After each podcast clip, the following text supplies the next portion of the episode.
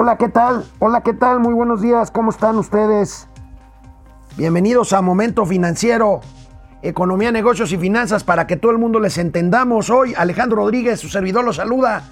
Mauricio Flores está en una diligencia periodística, está con un personaje importante y se conectará con nosotros en un ratito más para que pues podamos platicar. Mándenos sus mensajes para ver qué le quieren preguntar a Miquel Arreola, presidente de la Liga BBVA MX del fútbol mexicano, nada más y nada menos. Con él está Mauricio Flores. Ahorita se conectará en una media hora. Así que pues, si quieren, mándenos sus mensajes a ver para platicar. Va a ser una plática corta con, con Miquel, pero vamos a ver, vamos a ver qué nos, qué nos tiene. Bueno, pues hoy, hoy es jueves, eh, hoy, no, hoy no es jueves, sí, sí es jueves. Ya estoy aquí, es que estaba viendo otra cosa. Es jueves, pero 25 de marzo de 2021. México, cada vez menos atractivo para la inversión extranjera. Pues sí, con tantas señales en contra de la seguridad para los inversores extranjeros, para el dinero que llega aquí a buscar productividad en México. Bueno, pues hay un, hay un índice, hay un índice de países más atractivos para la inversión extranjera donde llegamos a estar en el lugar 9 de 25 países. Hoy, por segundo año consecutivo, no estamos ni siquiera entre los 25 primeros lugares. El INEGI confirma lo que adelantábamos hace unos días con el índice oportuno de actividad económica. Ya salió el índice general, el IGAE, previo al PIB. Y bueno, se confirma, se confirma ese 4, que en este caso es 4.2% de caída económica en el mes de enero. Hablaré hoy de inflación y de tasas de interés. Ayer reportábamos inflación. Hoy hay junta monetaria del Banco de México para determinar qué va a pasar con las tasas de interés, que yo creo que se van a mantener tal cual en 4%. Vamos a platicar de eso. Y bueno, parece una buena para el gobierno de López Obrador, parece, y les voy a platicar de una exclusiva de un compañero periodista de Raimundo Riva Palacios, Riva Palacio, perdón, que pues parece que se resuelve el galimatías del tráfico aéreo en el Valle de México para que puedan funcionar simultáneamente, escúchenme, el aeropuerto Benito Juárez actual, la base aérea de Santa Lucía, que va a ser el aeropuerto Felipe Ángeles, y el aeropuerto internacional de la ciudad de Toluca. Vaya, vaya noticia la que nos da Raimundo Riva Palacio, la comentaremos aquí en Momento Financiero. Empezamos. Esto es Momento Financiero. El espacio en el que todos podemos hablar. Balanza comercial. Inflación. Evaluación. Tasas de interés. Momento Financiero. El análisis económico más claro. Objetivo y divertido de Internet. Sin tanto choro. Sí. Y como les gusta. Peladito y a la boca. Órale. Vamos, réjete bien. Momento Financiero.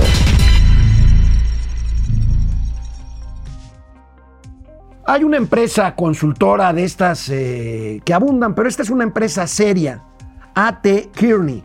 A.T. Kearney elabora un ranking, una lista de los 25 países que son, digamos, más atractivos y por lo tanto reciben más inversión extranjera de otros países.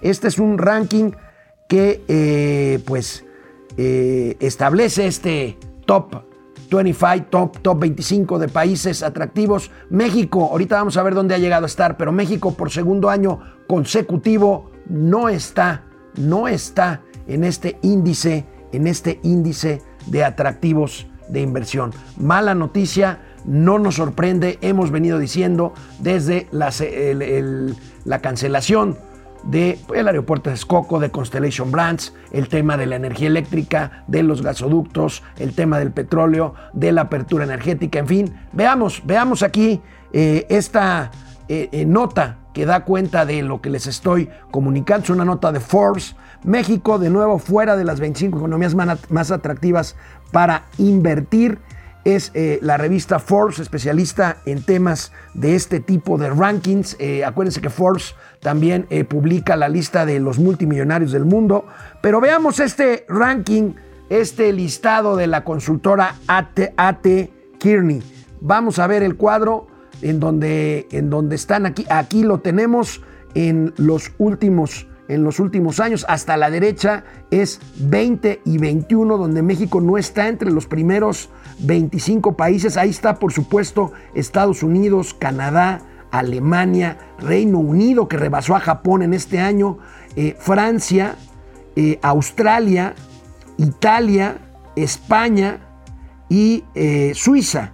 Ahí tenemos del lado izquierdo, fíjense, en el 2000, todavía en el 2019, nos fuimos al último lugar. Del 17 que tuvimos en 2018, nos fuimos al número 25, al último lugar. Salimos en los últimos dos años, 20 y 21. Tuvimos el lugar 17 eh, también en 2017, el lugar 18 en 2016, el lugar 12 en 2014.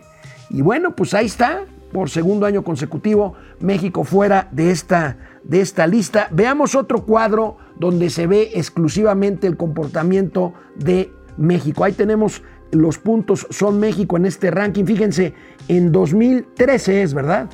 En 2013 estuvimos en el noveno lugar, bajamos al doceavo en 2014, volvimos a subir al noveno en 2015 para luego irnos al 17, 18, terminar como veíamos en el último lugar de este de panzazo en todavía en 2019 y bueno, pues los dos últimos mediciones que estamos fuera. Insisto, esto no sorprende, aunque pues es triste, es lamentable, es esperable, pero bueno, pues no por eso deja de, deja de doler, deja de doler esto, porque bueno, para muestra, para muestra pues un botón. Esta mañana el Instituto Nacional de Estadística y Geografía, el INEGI, dio a conocer el índice global de actividad económica que confirma esto que anticipábamos nosotros, 4 4%, 4.2% negativo de, de eh, expansión económica, o sea, más bien una recesión de 4.2% en enero de 2021. Veamos, veamos lo que dice el INEGI. El indicador global de la actividad económica presentó un aumento de 0.1% en términos reales durante el primer mes de 2021 frente al mes previo con cifras desestacionalizadas. En su comparación anual, tuvo una reducción real de 4.2% en el mes de referencia respecto a enero de 2020. Así, la tendencia a ciclo de este indicador presenta el siguiente comportamiento. Los grandes grupos de actividades mostraron las siguientes variaciones. Las actividades primarias crecieron 3.1%, las secundarias retrocedieron 3.7% y las terciarias 4.6%. Ahí está, vamos rápidamente a la tabla que especifica el comportamiento por sector al mes de enero. Ahí tenemos el IGAE se cae en general 4.2%. Tenemos esto que es impactante, o sea, en enero, en términos anuales, las actividades primarias, agricultura, eh, las que todavía no se transforman, pues se transforman productos 3.1% positivo, pero las caídas de las actividades secundarias, que es la industria de la transformación, y las terciarias, que son servicios, servicios, turismo, restaurantes, en fin, que se cae 4.6%. Ahí tenemos, la economía no levanta y parece que estamos ante la negada y temida L en vez de la V con el rebote y en vez de la palomita de Nike. Parece más una L.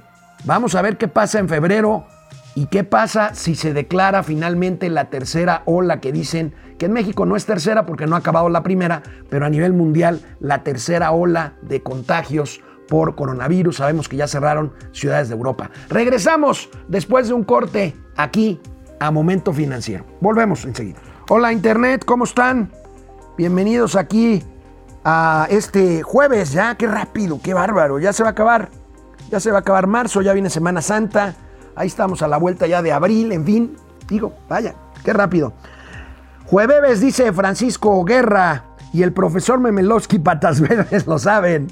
Híjole, ya, ya, esa lista, Argenis, hay que tenerla, ¿eh? Este, por fin, el sacristán Atolini consiguió su hueso, vendió caro su amor, cual aventura. Lo reitero, en el arte de la fina eh, de entrepierna es el oficio mejor pagado desde 2019. No sé si ya aseguró su candidatura a Tolini, confírmamelo Paco, por favor. Este, pero ciertamente, híjole, dijo que AMLO lo miró a los ojos como Jesucristo. Bueno, está bien. Habría que ver si el, ayate de, de Atolini para para su campaña. Fidel Reyes, buenos días, tío Alex y tío Mau. Mario y Luigi de las finanzas ya nos habían dicho esto, muchas gracias. ¿Qué nos podemos esperar de un presidente que no dialoga ni con los gobernadores? Vaya foto esta de la reunión con los gobernadores en formato de escuela, o sea, los símbolos son muy importantes. Yo creo que así ve el presidente el federalismo, él en el atril y los gobernadores sentados escuchándolo en un formato escuela o formato auditorio.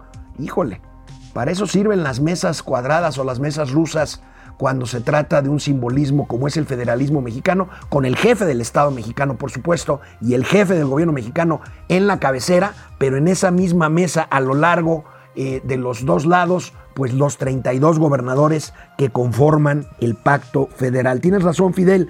depredador mercenario, ¿cómo estás, Depre? Jueves con la sed de la mala. Pues salud, mi querido Depre, ya son las ya son las 5 de la tarde en Europa, así que venga, mi punto de ayer con el cine es sobre tener las películas en su idioma original. Ah, sí, y con subtítulos para la inclusión de la gente con discapacidad auditiva.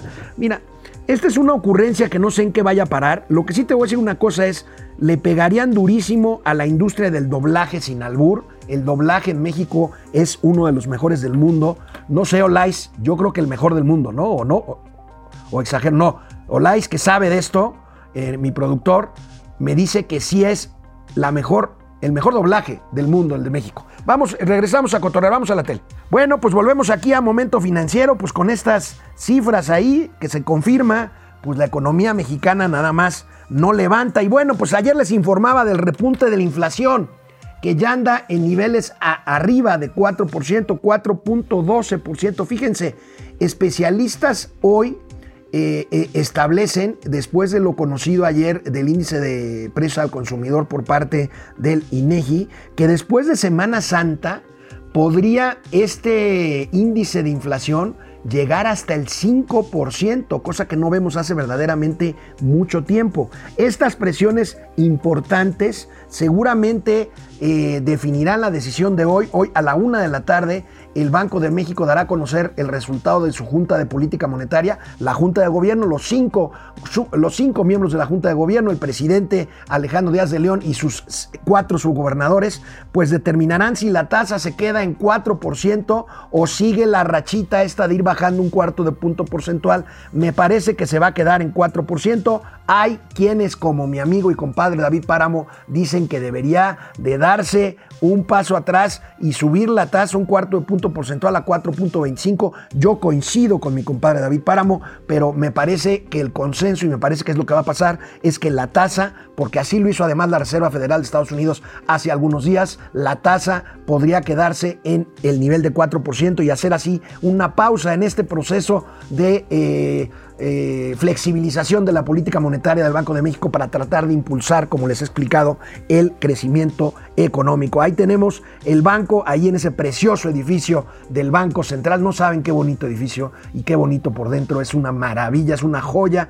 Ahí se reúne la Junta de Gobierno. Hoy lo hará a las 11 de la mañana y a la 1 de la tarde estaremos informando por nuestras cuentas. Síganos por favor en Twitter, Momento Financiero, arroba financiero M. Ahí estaremos dando a la 1 en punto en qué resultó esta, esta reunión de política monetaria. Vamos a una gráfica, vamos a una gráfica para revisar la inflación. Ahí tenemos 4.12%, pero veamos este comportamiento. Viene de 4.43 desde la primera quincena de mayo de, 19. Podríamos superar esa marca en mayo, en, eh, después de Semana Santa, como les digo, en este año. Vino la caída vino esta serie de caídas a 2.99 hasta 2.63 en la primera quincena de diciembre. Eh, en abril de 2020 hasta 2.08 y ahorita pues la tenemos en 4.12 ya por arriba, fíjense nada más cuál es el objetivo del Banco de México, 3%. Por eso Mauricio Flores y yo hemos estado aquí alertando sobre estas presiones inflacionarias que pues seguramente tendrán eh, pues consecuencias en el tema de las tasas de interés y política monetaria. Les recuerdo rápidamente, si el dinero es más barato, pues la economía tiene un empujoncito para tratar de darla por delante, pero si este empujoncito resulta, como está pasando ahorita, por un exceso de demanda, sobre todo por parte de Estados Unidos, que también está recalentando su economía, pues viene la inflación y entonces ahí es cuando los bancos centrales tienen que apretar un poquito su política monetaria, subir la tasa de interés y darle un frenón al sobrecalentamiento de las economías y a la inflación. Vamos a ver, vamos a ver lo que significa este 4% y estas y estas amenazas de que suba todavía más. Ahí está la escala, la escalada más bien de precios 2021. Fíjense, la gasolina magna ha aumentado en este año casi 12%. No que no había gasolinazo. Bueno, ahí tienen casi 12%. El presidente culpa a los distribuidores. La verdad es que es un tema de econometría, es un tema de macroeconomía, este, en fin, más bien de microeconomía. Y el gas LP, 18% este año pero eh, eh, lo que va de este año, pero en el último año, o sea, los últimos 12 meses, el gas LP se ha incrementado 36%. Por eso ayer algunas personas muy enojadas me escribían, oye, ¿cómo inflación del 4%? ¿Qué no vas tú a comprar cosas? Es que pues es un promedio, se, hace, se hacen ponderaciones, pero bueno, hay picos, como estamos viendo, la gasolina, el gas LP, las tortillas han subido 3.5%, la soya fundamental para ganado 68%, es una barbaridad. Limón 38.5%, papa 37.8%, la papa, algodón que es una materia prima importante, es un commodity 45%, y el cobre, el cobre también un commodity tan necesario y tan comercializado, 86% de incremento. Ahí tienen ustedes amigos y amigas la, la presión de la inflación que bueno, pues estará, estará en la mente, estará en la cabeza y estará en el razonamiento de los cinco miembros de la Junta de Gobierno hoy del Banco de México para determinar el rumbo, por lo menos de los próximos días, del próximo mes, de la tasa de interés de referencia en México. Bueno, por increíble que parezca, pero bueno, la ley, la ley es la ley. Y por increíble que parezca, así como hace muy poquito tiempo, apareció publicada la ley eléctrica aprobada por el Congreso de la Unión sin quitarle una coma a la iniciativa que envió el presidente Andrés Manuel López Obrador. Ayer, ayer por la tarde, merced a las decisiones judiciales, sobre todo de los juzgadores Juan Pablo Gómez Fierro y Rodrigo de la Pesa, ayer el diario oficial, la Secretaría de Energía, no sé qué cara habrá puesto Rocionale, pero tuvo que mandar al diario oficial y firmar esto que vamos a ver en pantalla, que es la suspensión de la ley eléctrica hasta en tanto hasta en tanto no tengamos una resolución del juicio de amparo promovido por varias empresas. ¿Tenemos el, acuerdo del diario oficial? ¿Sí lo tenemos?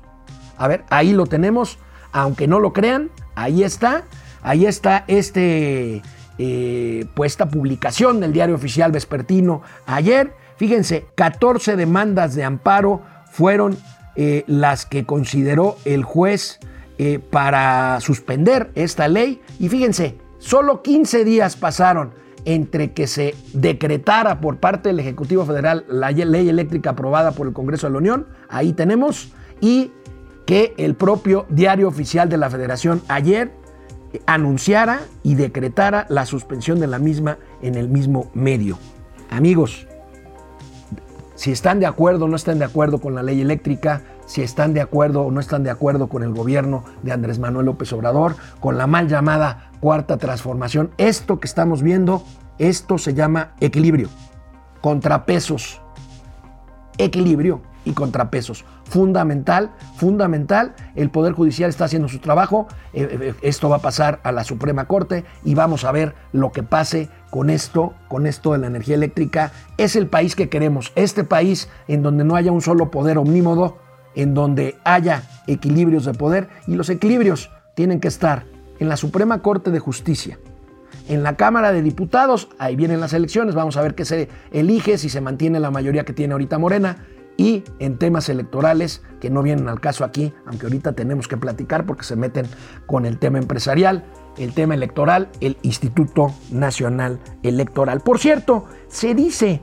se dice que eh, eh, anda circulando por ahí, aunque nadie la ha visto, o por lo menos nadie la ha mostrado, pero se dice y tengo que comentárselos porque no son pocas las voces, ni medios, ni analistas que ya están hablando de una iniciativa parecida a la ley eléctrica, pero en materia de hidrocarburos. ¿A qué me refiero? A una iniciativa que le diera a Pemex las mismas ventajas que en la otra ley se le pretenden dar a la Comisión Federal de Electricidad para que sea actor preponderante, líder pues, y no competir con otros que ya están eh, en el mercado. En el caso de Pemex, pues sería esta apertura que se dio. Ustedes ya ven las gasolinerías Shell, este, la, gasolinería este, de British Petroleum, este, la GB500, en fin.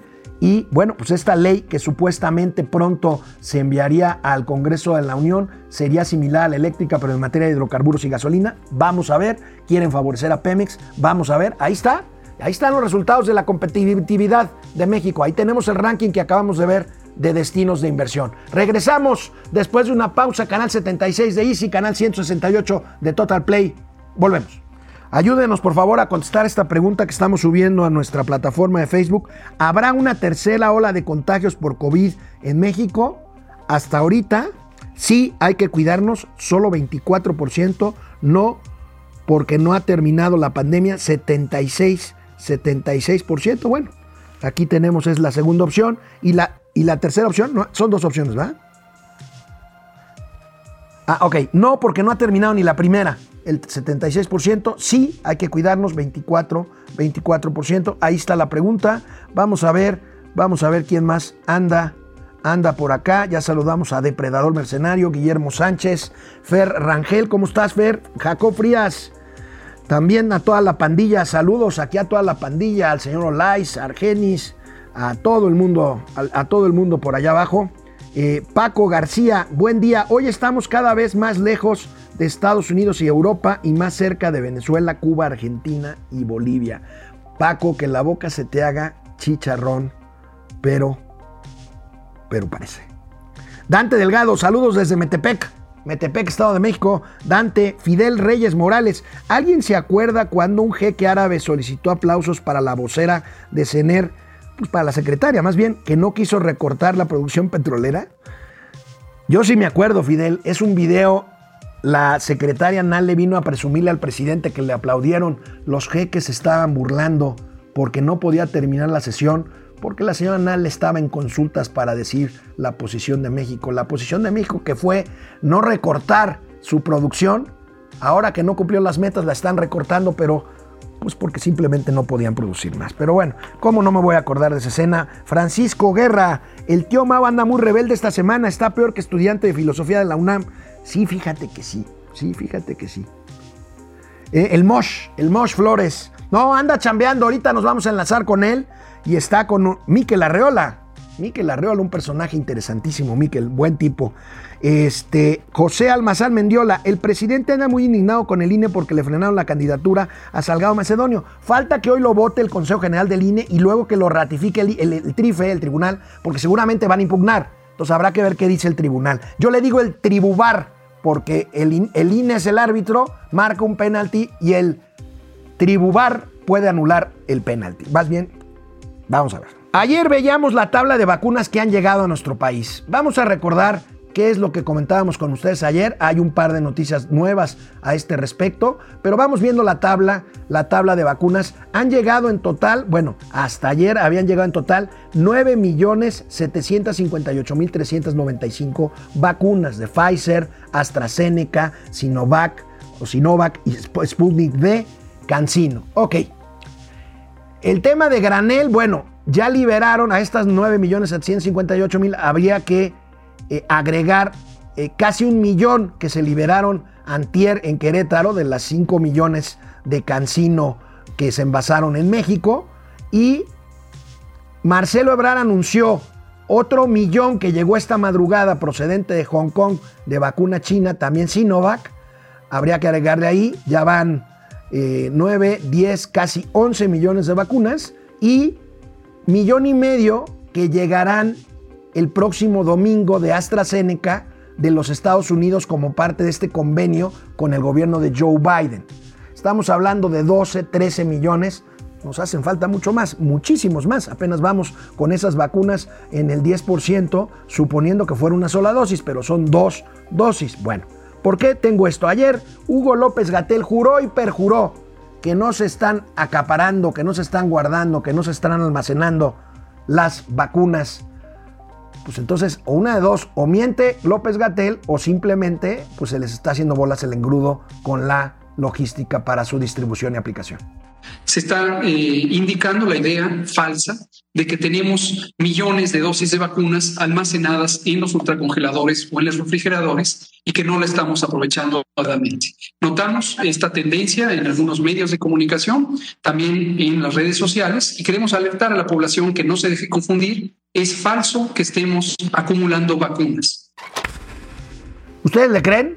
No, no voy a imitar hoy a López Gatel. Voy a citar, voy a citar a mi amigo el gran Máximo, que con su ironía siempre precisa, dice, pues seguramente mi Alex las están enfriando las vacunas, como si fueran chelas, pa'l calorcito electoral, pa'l calorcito electoral. Vienen las elecciones, faltan dos meses. ¿Será acaso?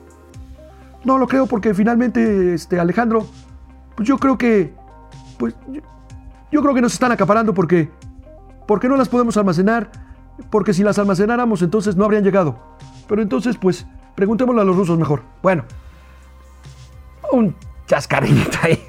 Mientras tanto, hoy Andrés Manuel López Obrador dijo que terminarán, fíjense cómo dan tumbos, es que no hay una estrategia.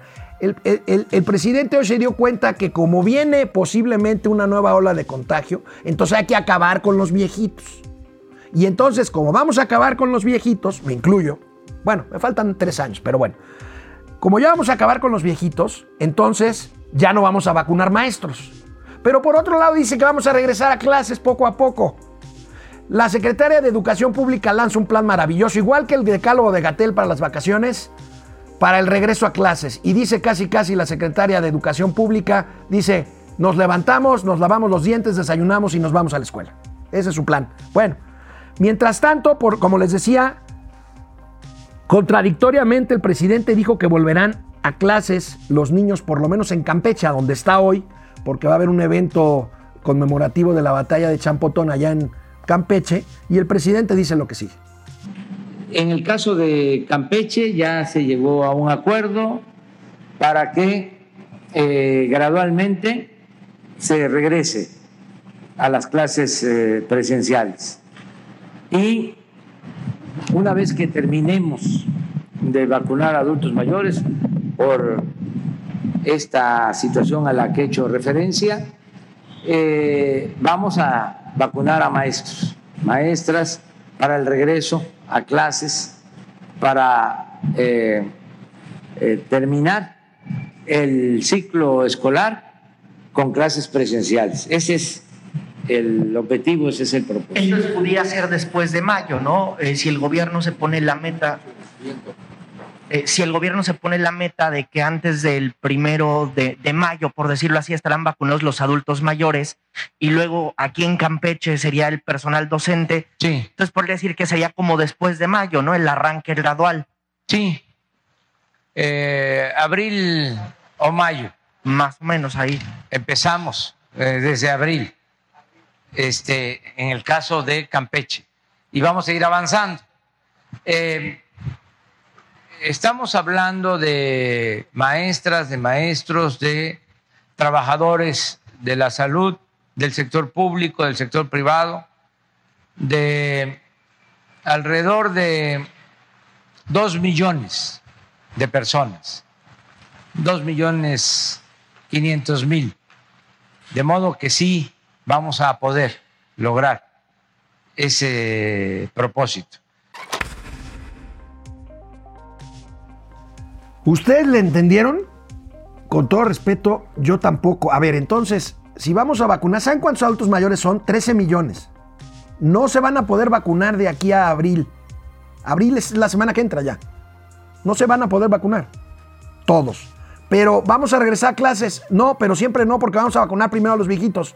Pero siempre sí, porque vamos a vacunar después de que acabemos con los viejitos a los maestros. Oigan, ¿y el personal médico que falta? ¿Y el personal médico que falta? Bueno. El presidente, entre todo este mare magnum, dice y defiende que el gobierno monopolice la distribución y aplicación de las vacunas. Ya ven que hay voces que dicen, déjense ayudar, hombre. Ahí están los gobiernos estatales, ahí están las empresas, ahí están las, las farmacias.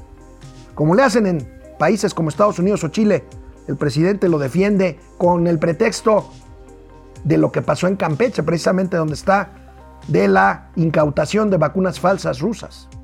Entonces, esto que sucedió en Campeche de unas vacunas eh, eh, pues eh, según la investigación no tienen nada que ver con las vacunas de Sputnik está recibiendo el gobierno. También por eso fue muy importante tomar la decisión de que las vacunas las manejara el gobierno federal.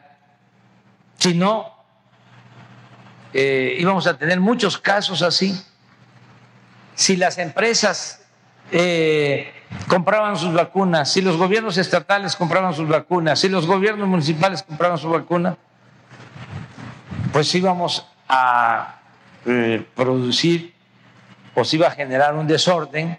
Y no solo eso, sino que no íbamos a tener garantías de que se tratara de eh, vacunas eh, reales, eficaces. Entonces, lo que sucedió aquí demuestra que es importante la coordinación, también que quede claro, porque algunos periodistas de los que no nos quieren, no los voy a mencionar porque ya me recomendaron que no los mencione porque este, no tiene caso. De vez en cuando sí. Este, están buscando, ¿no?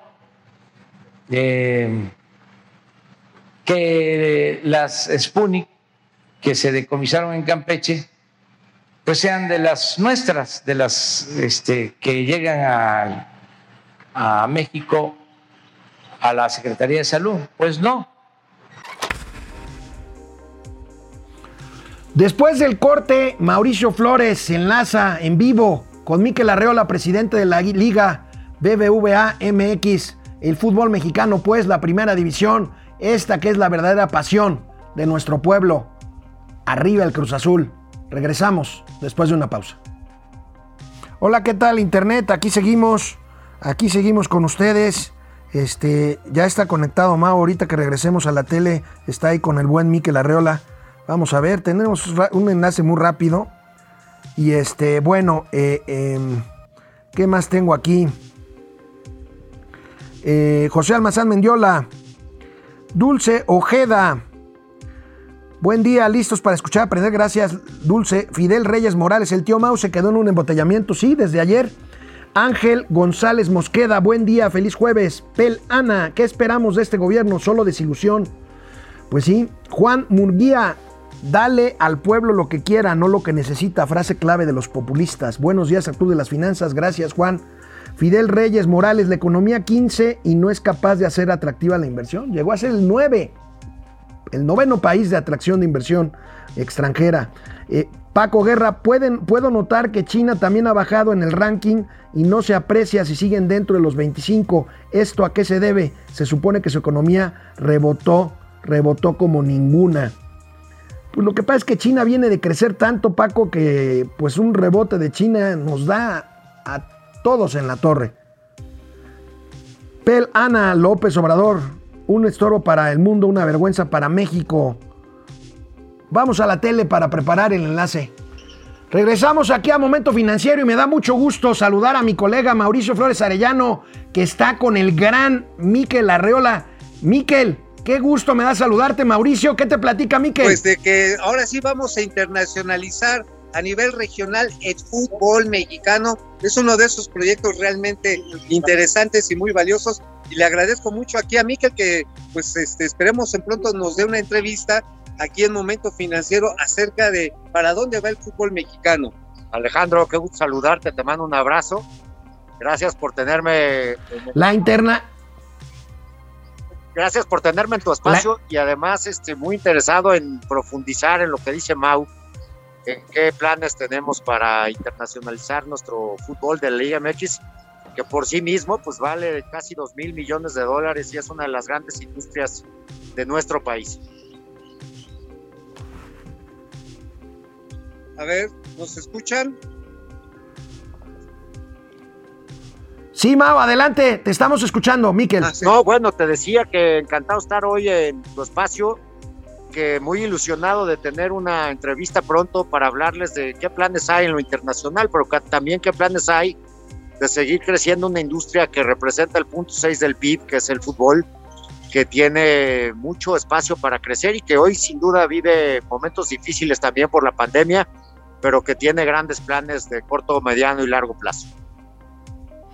Eh, te esperamos aquí, por supuesto, en el estudio cuando tú indiques, este, Miquel, será un placer el fútbol visto, bueno, es un pasatiempo nacional, pero visto desde el punto de vista económico y esa es pues el, el toque que un economista como tú le está dando para internacionalizar y para hacer todavía más productiva a la Liga MX, la pasión de todos los mexicanos. Miquel, no sé si te pueda decir esto, si me está escuchando Mauricio, pero cuida tus amistades, Mauricio Flores, híjole.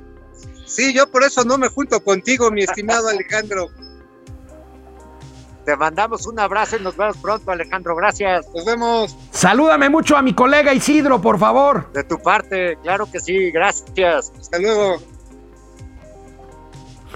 Pues ahí tenemos Miquel Arreola con Mauricio Flores. Pues les decíamos, hay un plan para internacionalizar la Liga de Fútbol MX, hacerla competir con equipos de Estados Unidos y eventualmente de Canadá. Recuerden que también estos tres países, Estados Unidos y Canadá, organizarán, y México, organizarán en unos años un campeonato mundial, un campeonato mundial de fútbol. Bueno, vamos a regresar al tema de las vacunas.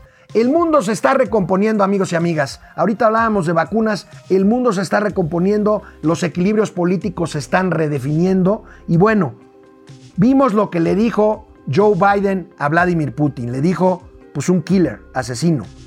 Vimos o vemos la guerra comercial con China. Llama la atención, llama la atención por esto la primera plana de milenio de hoy, que me permito presentarles, con declaraciones de Juan S. González, director de la Casa Blanca para el Hemisferio Occidental, advierte, alerta. Ojo, es otro llamado de atención para México. Nos dice la Casa Blanca, aguas porque las vacunas china y rusa tienen cálculos políticos. Yo ya lo había comentado en una columna y en mi Twitter. Ojo, está bien, qué bueno que estén llegando las vacunas, qué bueno que se estén aplicando, pero hay que ver esto desde el punto de vista geopolítico, este llamado de atención. Ojo, no lo echemos, no lo echemos en saco roto. Veamos cómo está este asunto, las declaraciones dignas son dignas de tomarse en cuenta y vemos cómo están precisamente estas vacunas que tienen que ver con la geopolítica. Ahí tenemos la Sputnik, la Sputnik V de Rusia que está llegando en, en dosis eh, pues eh, cuantiosas, la, eh, la vacuna china de Sinovac, este, ahí tenemos también la otra que es Cancino y bueno, la nueva dosis o las nuevas dosis que van a llegar, las primeras millón y medio de parte de Estados Unidos de AstraZeneca en el próximo domingo, según anunció hoy el canciller, el canciller Marcelo Ebrard.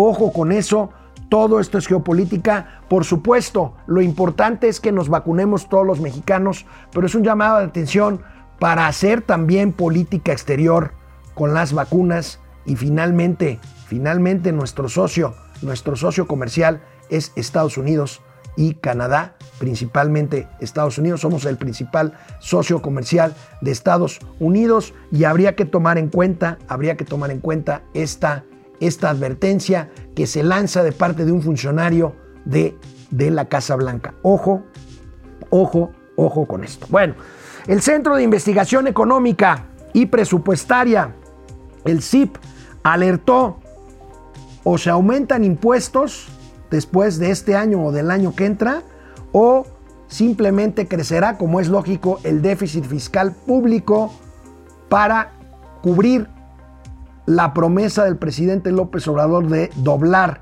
de duplicar la, este, la eh, pensión o la ayuda que se les da a los adultos mayores, a eh, los adultos mayores a 65 años en este, en este país. En este país. Fíjense, fíjense esto, esta gráfica, lo que representa. Ya habíamos visto una que nos mandó Carlos Ramírez, esta es muy parecida. El gasto anual en pensiones y jubilaciones, pues se iría al alza, eh, ha venido al alza eh, de 502 a 954 millones de pesos en, pesos reales desde 2010 hasta 2020. Esto se iría exponencialmente hacia arriba con la promesa que ha hecho el presidente Andrés Manuel López Obrador. Veamos otros datos que trae hoy el periódico El Financiero. 6,5% del PIB sería el gasto total, como les habíamos dicho ya, eh, eh, fue ayer o antier, antier eh, del gasto total que será destinado para pensiones en 2014 y 14.4% del PIB equivalen las pensiones respecto a los ingresos tributarios de 2020. ¿Qué quiere decir esto? Los ingresos tributarios que capta el SAT, el Servicio de Administración Tributaria, no alcanzan para cumplir la promesa del presidente López Obrador. Y ya no digamos las otras pensiones que tienen que ver con IMSS, con ISTE, con Pemex, con la banca de desarrollo, en fin. Esto es un dato, un dato a tomarse en cuenta porque o se elevan los impuestos, que parece ser que va a ser el camino, o se aumenta brutalmente el déficit fiscal, el déficit fiscal que tanto se ha cuidado para presumir finanzas públicas sanas, que lo ha hecho el presidente Andrés Manuel López Obrador en reiteradas ocasiones. Y bueno, pues ahí tenemos, me parece que después de la elección, dependerá del resultado de la elección, el presidente López Obrador buscará una reforma fiscal, o sea, aumentar impuestos a partir del año que viene el, 2000, el 2022. Bueno, la Asociación Mexicana de Arrendadoras de Vehículos prevé un buen año luego de un tropezón en el 2000.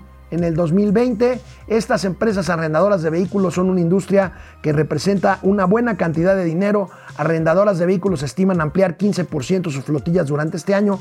La renta es, como les hemos dicho ya aquí, el arrendamiento es una alternativa más barata financieramente que adquirir bienes, eh, bienes, inventario, inventario fijo, bienes, comprar los coches, pues la renta es una buena opción, es una buena noticia para este sector dinámico que cayó de 35 mil autos de alquiler por año en el 2019 a 27.300 en el 2020. El siguiente dato que les tenemos, 8.000 unidades menos fueron rentadas el año pasado, pero espera esta asociación que para este año se incremente, se incremente la demanda y por lo tanto el negocio de arrendamiento de automóviles.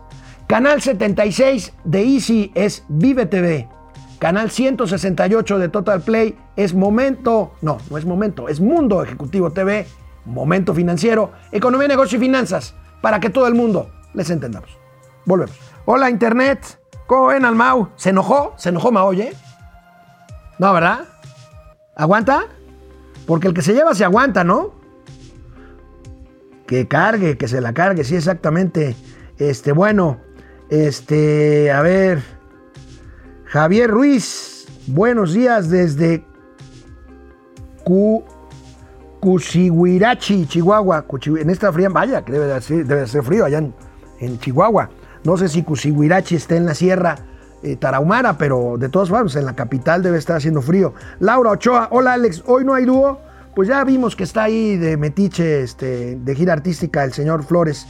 El día que recibí la segunda dosis de la vacuna contra COVID, un siervo de la nación subió los datos a la red y nos dijo que ahí se podía consultar por si viajas al extranjero. Dijo que aprecia al consultar el CURP. Eso es cierto. Mira, hay, hay, hay testimonios en video que sí han documentado que los siervos se pasan de listos. Bueno, no se pasan de listos, ellos cumplen instrucciones. El que se pasa de listo es Morena y el gobierno porque están utilizando el tema vacunas con fines con fines electorales. En fin, tu mamá con el chongo, buenos días. José Manuel González Ochoa, saludos tíos financieros. Alfonso Rivera, un saludo muy afectuoso desde Orizaba, Veracruz. Saludos a la bella Orizaba. Guillermo Jiménez Rojas, Black Carcher Mil, Antonio Godoy, Rafael Camacho Castillo. ¿Crees que con jóvenes aduladores el presidente pronto será parecido al Nerón? Armando García Valderas desde Mexicali, Dante Delgado, a Mauri Serrano, Befren, Alma Lilian, Carlos Salinas, ah caray. Ah caray, esta es nota. Con este retrógrada se puede esperar, es el payaso de México, dice Carlos Salinas. No sé si sea el Carlos Salinas en el que están pensando. José Tenorio, buenos días Alex, tío, Alex. Sergio Niño de Rivera, interesante, un día invitan a David Páramo. Fíjate que sí, lo voy a invitar. Lo voy a invitar al, buen, al buen David, mi compadre. Jorge Alberto Torres, ayer el Mau hablaba como una parte de la canción, vamos a darle con todo de los inquietos del norte. Eh, ya ven cómo es el granuja de Mauricio Flores, que ya mañana espero que esté aquí conmigo. Gracias por conectarse. Vamos a la tele, quédense, todavía queda un bloque de nueve minutos. Vaya revelación la que hace hoy en la mañana en su columna del financiero mi amigo Raimundo Rivapalacio, un periodista, un periodista muy serio, un periodista muy documentado. Ustedes seguramente lo han leído, lo han visto en espacios de la tele, sale en tercer grado, en Televisa, eh, tiene un periódico que se llama Eje Central. Bueno, hoy en su columna hace una revelación bomba. A partir de hoy, a las 4 de la mañana, cambió todo el mapa de navegación aérea del Valle de México. A partir de hoy. ¿Para qué? Para empezar las pruebas de lo que se supone es un modelo ya aprobado por expertos para que operen simultáneamente los aeropuertos. Benito Juárez, el actual, Santa Lucía o eh, General Felipe Ángeles, Santa Fantasía pues, y el aeropuerto de Toluca. Esto permitiría eventualmente operaciones simultáneas de estos tres aeropuertos.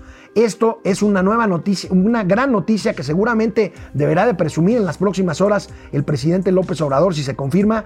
Creo que se va a confirmar porque Raimundo, insisto, es una fuente seria y absolutamente creíble. Riva Palacio dice tener documentos que proyectan incrementar 1.600 vuelos diarios adicionales a los 1.000 que se operan actualmente en el aeropuerto que todos conocemos de Benito Juárez. ¿Cómo se dividen estos 1.600? 1.300 en Ciudad de México, o sea, en el aeropuerto actual, que moverían 50 millones de pasajeros, 1.300 más en Santa Lucía, que moverían 60 millones de pasajeros, y Toluca podría operar para 15 millones de pasajeros, actualmente atiende apenas a 700 mil. Vaya, vaya noticia la que les estoy dando. Le estoy dando, por supuesto, todo el crédito a Raimundo Riva Palacio. Esto seguramente pues tendrá que ser grandemente festina- festinado por el gobierno de la 4T, porque hasta ahorita, hasta ahorita lo que conocemos es que Mitre, la autoridad de tráfico de aéreo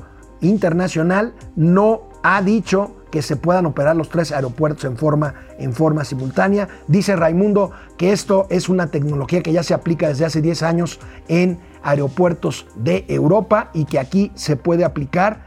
Hoy el espacio aéreo mexicano en el Valle de México, en el centro del país, ha cambiado. Vaya, vaya noticia. Lo que será una bocanada de aire fresco para la economía de Cozumel. Cozumel, una isla preciosa que está enfrente de Cancún. Ojalá si no la conocen, la conozcan porque es un lugar verdaderamente hermoso. Bueno, es una, es una isla que depende básicamente de la llegada de cruceros.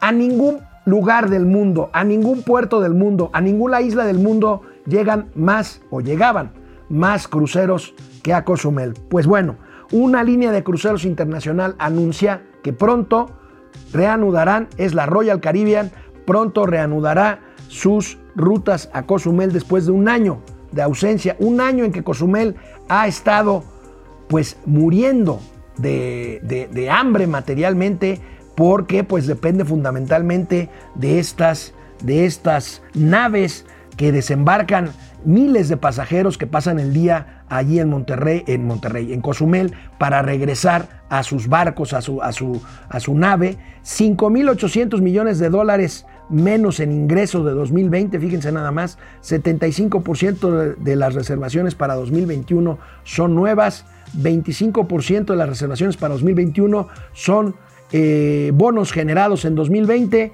eh, bonos que dieron pues, por cancelación a raíz de COVID. ¿Se acuerdan que uno de los primeros casos sonados de grandes contagios de COVID fue en un crucero, en un crucero japonés, si la memoria no me falla? un crucero japonés cuyos pasajeros estuvieron ahí recluidos, acuartelados en cuarentena varias semanas y que murieron incluso algunos de esos pasajeros contagiados con COVID, con COVID-19. Esta es una buena noticia y bueno, a reserva de que mi productor me regañe porque no quiere que hable de política, tengo que hablar de política porque el presidente mezcló la grilla electoral con empresarios, con un empresario en particular. Acuérdense que el INE, el INE tiene procesos que tienen que ver con eh, la elección de este año, está viendo si los candidatos cumplen con sus características, con sus requisitos para poderse registrar y los partidos políticos eh, pues están a todo lo que da con la grilla morena, está señalando pues al INE porque pues está cambiando, no cambiando, está haciendo que se cumpla la constitución en términos de la sobrerepresentación en la Cámara de Diputados. Y hoy el presidente Andrés Manuel López Obrador habló de grilla. Yo espero que eh, no se inscriba esta acción del INE en ese propósito, en ese plan, de que modificando reglas se quiera que nuestro movimiento, si así lo dispone el pueblo, no tenga la mayoría en la Cámara de Diputados.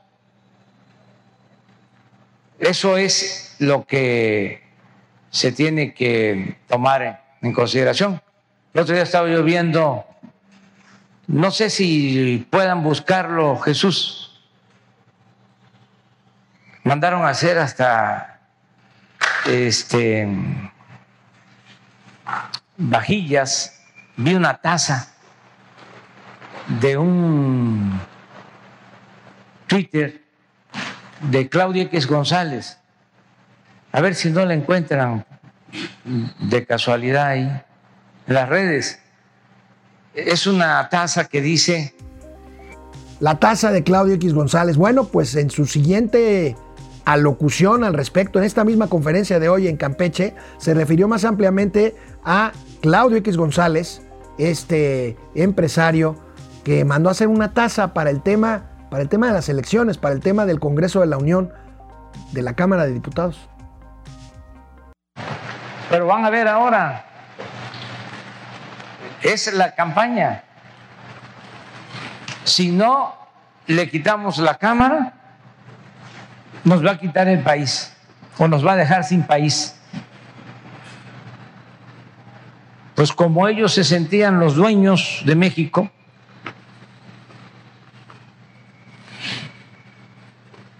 a lo mejor se sienten que van a quedarse en definitiva sin privilegios y van a tener que abstenerse y dejar de robar.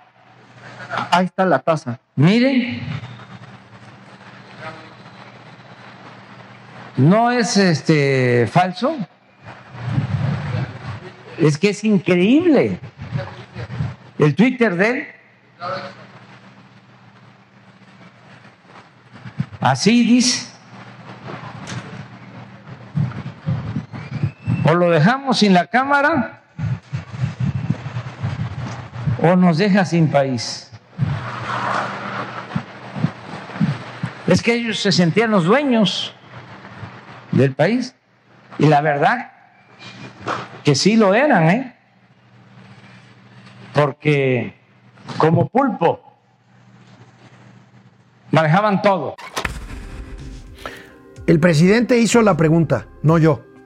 Si hay violación a la legislación electoral, se cometió en la mañanera de hoy, en la mañana, perdón la redundancia, no en el momento financiero de ahorita. La pregunta ahí está. La respuesta tendremos que darla en uno o en otro sentido el próximo 6 de junio. Hay que salir a votar, hay que salir a votar, hay que salir a votar porque de eso se trata, de elegir en estas dos opciones que el propio presidente pone en la mesa y que vamos a ver qué dicen los partidos políticos en sus propuestas. Mañana ya será viernes y nos vemos aquí en Momento Financiero, Economía, Negocios y Finanzas para que todo el mundo les entendamos. La semana que entra ya Semana Santa, aquí estaremos con ustedes toda la semana. Nos vemos mañana.